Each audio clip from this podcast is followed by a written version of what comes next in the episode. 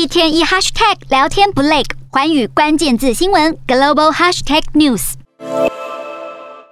而中国和柬埔寨的关系近年也非常密切，如今就传出柬埔寨的云壤海军基地将建立一座修船厂和一处码头，而且是专门提供给中国海军来使用，但随即遭到两国否认。好，进一步来了解云壤海军基地新设施的动土典礼，柬埔寨的国防部长以及中国大使都将出席参与。对此，澳洲总理艾班尼斯也呼吁中国应该要让兴建意图保持透明。而面对外界的关切，柬埔寨总理洪森多次坚称，基地建设只要是促进现代化，并在中国的帮助之下来建造一个新的船只维修设施。更强调，柬埔寨的领土上不需要有外国军队的存在。但是，随着中国在印太区域的野心日益增长，一举一动啊，都将牵动区域的安全与稳定。